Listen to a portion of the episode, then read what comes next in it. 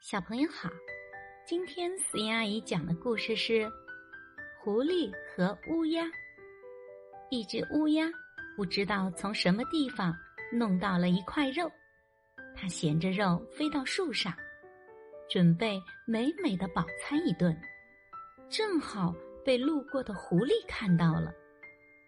狐狸对乌鸦说：“亲爱的乌鸦，您是鸟的王国中。”最伟大的，您有美丽的羽毛，没有谁能和您相比。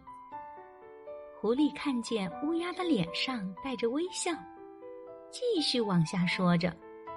不过，大家都说从来也没听见过您唱歌，所以就有人不服气啦。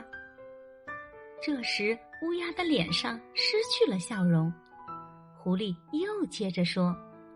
不过我是不会相信他们说的鬼话的，要不，您就展开喉咙唱一个吧。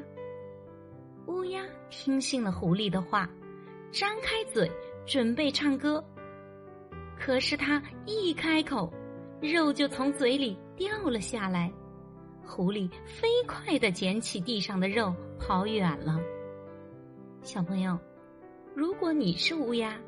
你会相信狐狸的话吗？我是思妍阿姨，我们下一个故事见。